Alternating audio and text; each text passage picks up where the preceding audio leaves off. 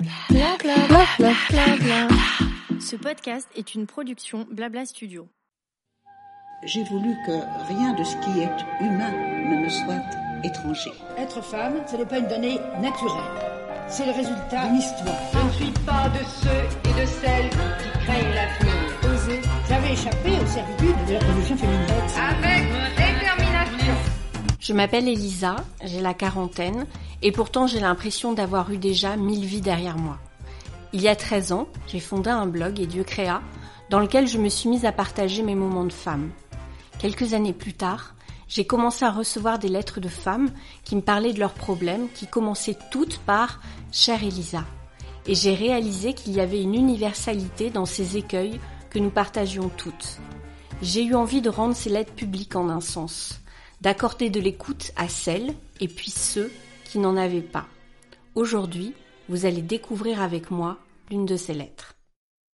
Chère Elisa, j'ai commencé à vous suivre il y a plus d'un an après avoir vu passer une photo de vous sur un fil d'actualité et vous ressemblez tellement à ma maman quand elle était jeune que je n'ai pu m'empêcher de lire vos articles et découvrir votre vie. J'ai presque 30 ans, je suis folle amoureuse d'un homme formidable depuis plusieurs années et bien sûr, la question des enfants commence à se poser sérieusement. Une chose est sûre, nous en avons très envie tous les deux, mais j'ai une peur panique de sauter le cap. J'en ai parlé récemment à une amie, déjà maman, qui m'a répondu que si je me posais des questions, c'est que ce n'était pas le moment. Et comment dire? Cette réponse est bien trop simpliste à mes yeux. Mes doutes viennent du fait que nous avons tous les deux des boulots en libéral, avec aucune garantie de revenus stable dans six mois, même si nos activités marchent bien en ce moment. Pourtant, notre situation professionnelle ne changera pas. J'ai fait ce choix de l'indépendance il y a plusieurs années. Je me sens parfaitement bien avec mon travail et je ne souhaite pas trouver d'activité salariée en CDI pour avoir une certaine sécurité. Dans cette société où tout est régi par la somme qui se trouve sur notre compte en banque, on me culpabilise à l'idée de me lancer dans cette aventure du premier enfant sans avoir un travail, disons, financièrement stable. Et pourtant, nous gagnons très correctement notre vie. Alors voilà, j'ai la trouille.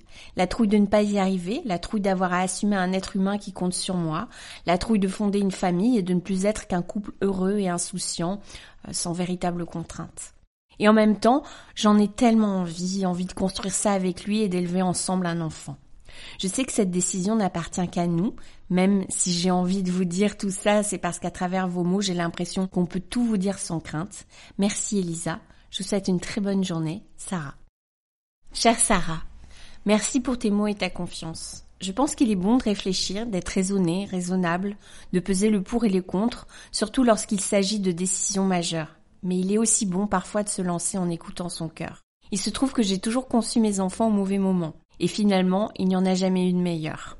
À trop réfléchir, on passe parfois à côté de l'essentiel. Alors oui, il y a des choses que tu ne feras pas correctement, des moments où tu te planteras, même lamentablement, comme tous les parents finalement. Mais je peux t'assurer que cette folle aventure en vaut la peine, ainsi que toutes les erreurs qui vont avec.